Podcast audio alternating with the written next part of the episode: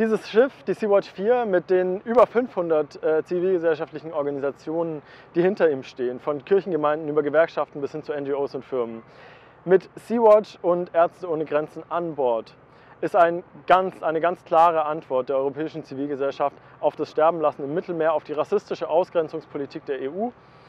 Und äh, als solches und als ein Zeichen der Solidarität mit den Menschen, die sich äh, auf diese gefährliche Reise machen müssen, wird es sich äh, jetzt in Kürze auf seine Reise begeben ins zentrale Mittelmeer, ins Einsatzgebiet vor der libyschen Küste.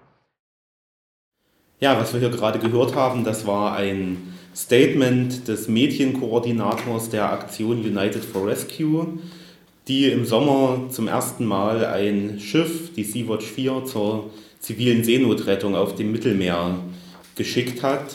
Und United for Rescue ist ein großes Bündnis, an dem sich viele beteiligen, unter anderem auch unsere Kirchgemeinden hier im Leipziger Westen, also die Tabor-Kirchgemeinde in Kleinschocher, die Kirchgemeinde Lindenau-Blackwitz und die Bethanien-Kirchgemeinde in Schleusig.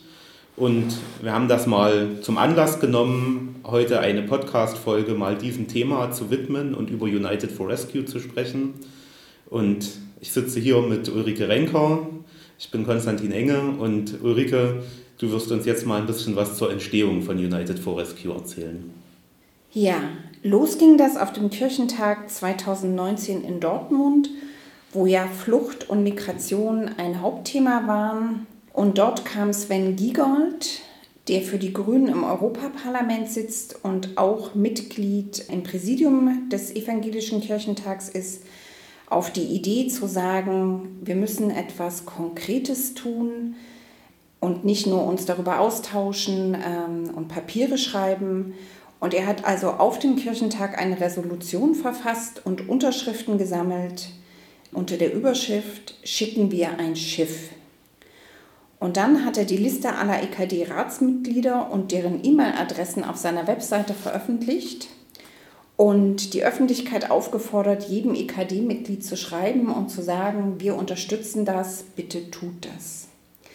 Und so kam es dazu, dass sich die evangelische Kirche in Deutschland dazu entschlossen hat, dieses Schiff zusammen mit anderen zu kaufen, eben in diesem Bündnis United for Rescue. Das war ein Forschungsschiff, das wurde umgebaut und in diesem Sommer war es dann soweit, dass das Schiff fertig war und von Spanien aus zum ersten Mal in See stechen konnte, also aufs Mittelmeer rausfahren, um zum ersten Mal Menschen zu retten. Ja, es gibt ja zu dem Thema, zu der Entstehung von United for Rescue auch eine Fernsehdokumentation, die verlinken wir gerne auch in der Beschreibung dieses Podcasts. Und ich fand da sehr interessant oder beeindruckend, dass dieser Spendenaufruf für United for Rescue ja sehr, sehr schnell ein großes Echo gefunden hat. Also ich glaube, es hat keine drei Monate gedauert vom ersten Spendenaufruf zum Kauf dieses Schiffes und ja, da fragt man sich schon, nicht alle kirchlichen Spendenaktionen sind so erfolgreich wie diese. Was denkst du, wie kommt das? Also ich kann mir gut vorstellen, dass ein Teil dieses Erfolgs einfach darin liegt, dass für viele das auch ein Schritt aus der Ohnmacht bedeutet hat, zu sagen, wir unterstützen dieses Schiff. Weil über Fluchtursachen unterhalten wir uns viel, die kennen wir, auch über das Problem, was im Mittelmeer passiert. Oder in den vergangenen Jahren, als die Flüchtlingsbewegungen waren, ähm, auch an den, an den Grenzen auf dem Balkan. Diese Bilder zu sehen, zu sehen, dass da Menschen zu uns kommen wollen, die vor Krieg, vor Vertreibung, vor Verfolgung flüchten, und wo versucht wird, die abzuhalten, zu uns zu kommen und nichts dagegen tun zu können oder sich nicht einsetzen zu können, weil man einfach gar nicht sieht, wie kann ich wirksam werden. Und dann passiert sowas wie eben auf dem Kirchentag 2019, dass jemand sagt, lass uns das tun, lass uns ein Schiff schicken und Menschen retten. Dass das bei vielen einfach auch so wie, ja, wie so eine Befreiung war, endlich etwas tun zu können und zeigen zu können, ich möchte das nicht, ich möchte, ich möchte helfen, ich möchte unterstützen, dass sowas nicht weiter vorkommt und deswegen auch so schnell so viel Geld zusammenkam. Und ich finde es auch interessant, wer da so miteinander so bei United for Rescue so zusammensteht. Also ich habe das mal so ein bisschen durchgescrollt. Mhm. Also es sind große Namen wie der Regisseur Wim Wenders, ja so Einzelpersonen. Es ist ja nur die evangelische Kirche offiziell dabei, also die katholische Kirche nicht, aber zum Beispiel ähm, das Bistum München, die haben 50.000 Euro gespendet, wo man schon sieht, ja, dass die auch die Idee gut fanden und gerne mit dabei sein wollten. Ähm, es gibt andere Wohltätigkeitsorganisationen, es gibt Wirtschaftsunternehmen, also es ist einfach ganz breit und das finde ich schon irgendwie auch so ein Zeichen dafür, dass das einen Nerv getroffen hat, dieses Gefühl, lass uns was tun und auch wenn es vielleicht mehr ein Symbol ist, ein Schiff im großen Mittelmeer, aber es ist so ein Schritt raus aus, aus diesem Ohnmachtsgefühl, denke ich. Ja, dieses ein Nerv getroffen, das finde ich auch interessant. Es gab ja in der Zeit, als das Schiff das erste Mal unterwegs war, oder das bisher einzige Mal auch, im Moment ist es ja festgesetzt in Palermo, gab es einen Zeitartikel, in dem darüber geschrieben wurde, dass eben dieses Rettungsschiff, das in der Zeit mit dem Schiff des britischen Künstlers Banksy zusammen äh, auf dem Mittelmeer unterwegs war, als die einzigen zivilen Seenotretter, dass da also jetzt Kunst und Kirche an einer Stelle aktiv und unterwegs sind, wo man das gar nicht unbedingt erwartet oder so gekannt hätte in den letzten äh, Jahren. Und wo es aber irgendwie zu passen scheint wie die Faust aufs Auge. Also in dem Artikel hieß es so in der Art, wenn Kirche und Kunst über Politik reden, dann wird es normalerweise peinlich. Und jetzt läuft da plötzlich eine Aktion, wo man das Gefühl hat, ja, die sind da eigentlich beide ganz bei ihrer Sache und treten in eine Lücke, die sonst niemand füllt. Ja, also ich denke auch so an, an den Rand gehen, ja, so an den Rand der Gesellschaft, an den Rand dessen, was wir so in den Medien täglich wahrnehmen. Das ist vielleicht wirklich was, wo, wo Kunst und Kirche sich treffen können und wo ich auch finde, wo Kirche auch einen, einen guten Platz hat. Also dahin zu gehen, wo, wo oft nicht hingeschaut wird und da da zu sein ähm, für Menschen, die Hilfe nötig haben. Mhm gerade ja wieder ganz extrem. Also man liest ja wieder täglich mhm. von Booten, die auf dem Mittelmeer verunglücken oder Menschen, die äh, in die schrecklichen Zustände in Libyen zurückgebracht werden. Und ja, das sind Bilder und Nachrichten, die schwer zu ertragen, schwer auszuhalten sind, äh, wo United for Rescue begegnen will dem und wir haben mal aus einem Interview, das Matthäa Weihe, die für die Öffentlichkeitsarbeit bei United for Rescue zuständig ist, vor kurzem gegeben hat. Das kann man als YouTube-Video sich im Ganzen angucken, verlinken wir auch nochmal. Da haben wir mal einen kleinen Ausschnitt rausgenommen, wo sie darüber redet, ja, was diese, was diese Bilder auslösen oder wie man damit umgehen sollte. Wir müssen einfach wieder da anfangen, Seenotrettung einerseits äh, in, in, den, in das Zentrum der Aufmerksamkeit zu rücken und andererseits uns nicht an bestimmte Dinge zu gewöhnen. Also vor wenigen Tagen ist ein 15-jähriger Junge auf einem Quarantäneschiff gestorben, äh, der nicht rechtzeitig behandelt worden ist, der von, von, von proaktiver Open Arms gerettet worden ist, in einem extrem schlechten Gesundheitszustand war, dehydriert, unterernährt, Folterspuren. Ähm, und dieser Junge, 15 Jahre alt, wird dann transferiert auf ein Quarantäneschiff anstatt ins Krankenhaus. Und wenn wir uns anfangen, an diese Bilder und an diese, diese Tatsachen zu gewöhnen, ähm, dann weiß ich nicht, wo wir in ein paar Jahren sind. Aber wir müssen solche Dinge wahrnehmen und ähm, als was wahrnehmen, was nicht in Ordnung ist und nicht der Normalität entspricht. Es ist auch nicht normal, wie äh, dass Menschen in derzeit in dem zweiten Camp in Moria unter Wasser stehen. Das sind alles Tatsachen, die dürfen uns nicht normal vorkommen.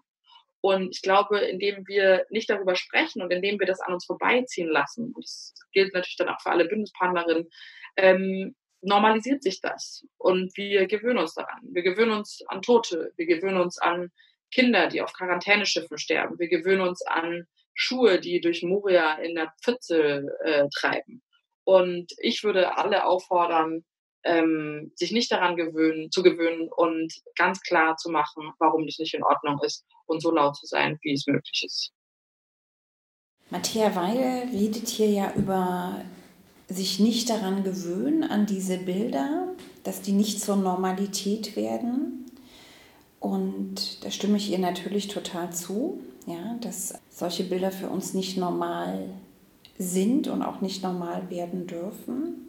Aber ich merke so, für mich ist noch so eine zweite Ebene mit dabei, wenn ich diese Bilder sehe, auch gerade auf diesen Beit äh, aus diesen Beiträgen, die man da auf YouTube oder auch in der ARD-Mediathek sich anschauen kann, dass ich Schwierigkeiten habe, das als wirklich, in Anführungszeichen, wirklich wahrzunehmen und das als ein Teil auch meiner Welt und meines Lebens wahrzunehmen, sondern das erfordert richtig wie eine Übersetzungsleistung in mir, dass das nicht ein wie ein Fiction-Film oder so ist, ähm, sondern dass das wirklich passiert, weil es einfach für mich so undenkbar, unvorstellbar ist, dass wir als Europa mit so vielen Werten so etwas zulassen. Und dass es nicht irgendwie weit weg in irgendeiner Diktatur, auf die wir alle herabgucken, passiert, sondern bei uns, vor unserer Haustür und wir dafür Verantwortung und auch Schuld tragen.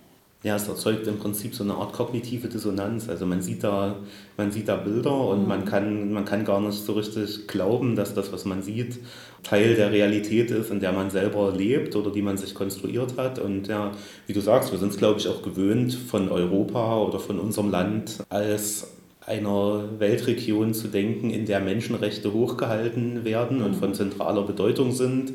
Bei jeder deutsch-chinesischen Regierungs- äh, komme ich nicht auf den Begriff, Konsultation, Konsultation Regierungskonsultation genau. wird verlangt, dass die Bundeskanzlerin doch bitte die Menschenrechte ansprechen soll ja. und wir als Wächter der Menschenrechte da irgendwie auftreten und ja, dass an dieser Stelle genau dieses Europa Menschenrechte im Prinzip massiv verletzt, wegschaut, wenn Menschen in Not sind und sterben, das, ja, das kann man irgendwie schwer in Einklang bringen und ja, die Frage der Bilder und der Normalität, die treibt ja auch manchen äh, Kommentator in den Zeitungen um und teilweise kann man dann lesen, wenn damit so stark gearbeitet wird, wie zum Beispiel auch in diesem Film über United for Rescue oder in dem Video Short Story of Moria, das vor kurzem große mhm. Aufmerksamkeit erregt hatte. Da heißt es dann gerne mal, naja, da werden eben auch besonders schlimme Bilder gezeigt und vielleicht noch mit dramatischer Musik oder Kamerafahrten unterlegt. Das appelliert natürlich sehr stark an das Gefühl und vielleicht nicht so sehr an die politische Ratio, die es auch braucht. Aber ich denke, ja, gerade für uns als Christen ist eben dieses, dieses Gefühl, dieses Mitgefühl auch eine wichtige Sache. Also die zentralen äh, ethischen Standards des Christentums sind das Gebot der Nächstenliebe, liebe deinen Nächsten wie dich selbst und die goldene Regel, behandle andere so, wie du selber behandelt werden willst. Also da ist dieses sich in andere reinversetzen, zu gucken, wie geht's denen, was brauchen die und dann entsprechend zu handeln.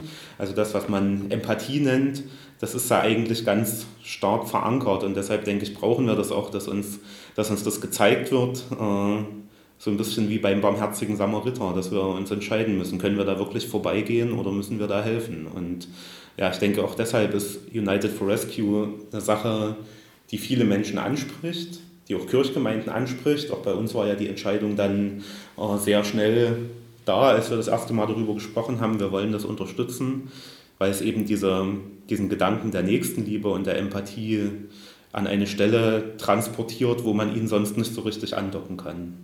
Ja, also die ersten Stimmen ja durchaus auch innerhalb der Kirche laut wurden, die das in Frage gestellt haben, dieses Engagement für United for Rescue da war ich überrascht und habe dann auch durchaus das verfolgt, was denn da so an Argumenten kam. Und so diese eine Schiene, was du jetzt auch ein bisschen angesprochen hast, so mit den Bildern und der Musik und so ein bisschen, dass es so auch so ein bisschen wie so ein Event äh, verkauft mhm. wird, da merke ich so, das, das teile ich überhaupt nicht. Diesen Vorwurf, weil ich auch denke, dass eine Öffentlichkeitsarbeit heute in moderner Form einfach auch so ist. Und ich finde, das Ziel ist für mich so ehrenwert, dass ich diese Unterstellung gar nicht hätte. Aber so andere Stimmen, wo ich schon länger drüber nachgedacht habe und wo ich so denke, ja, das sollte uns auch äh, weiter beschäftigen, wie zum Beispiel von Richard Schröder, der was United for Rescue da macht, kritisiert, indem er sagt, man kann ja nicht äh, jemanden retten, einen Ertrinkenden, und ihn dann seinem Nachbarn vor die Tür legen und sagen, so, weil du an der Küste wohnst, musst du dich jetzt um ihn kümmern. Mhm. Das ist so sein Argument, wie Deutschland sich da verhält, zum Beispiel gegenüber Italien oder auch Griechenland. Das kann ich sehr gut verstehen. Und die Frage, warum wir in Deutschland nicht mehr Flüchtlinge aufnehmen können, auch gerade von denen, die auf dem Mittelmeer gerettet werden, wo sich ja auch Städte und Gemeinden, wie zum Beispiel auch Leipzig, bereit erklärt haben, da mehr aufzunehmen. Aber das vom Innenminister, der sich da dagegen stellt, das verstehe ich auch nicht. Und ich finde, das ist auch was, was wir auch als, ähm, als Christen und als Kirchgemeinden weiter mitdenken sollten und uns auch überlegen sollten, ob wir ob wir da auch nochmal zur Aktion kommen. Also keine Ahnung, eine ja. Resolution an den Innenminister oder so starten. Also einfach nur zu wissen, ähm, da gibt es schon Probleme, die auch angesprochen werden müssen und vor denen wir nicht die Augen verschließen dürfen, nur weil wir sagen, ja, jetzt gibt es da so ein schönes Projekt und das unterstützen wir ja auch und damit gehören wir zu den Guten in Anführungszeichen, sondern da, da muss man schon auch weiterdenken. Also ich merke so, da schaue ich schon sehr genau hin, was kommt an Kritik und wo denke ich auch, da sind Sachen, die wir weiter bedenken sollten.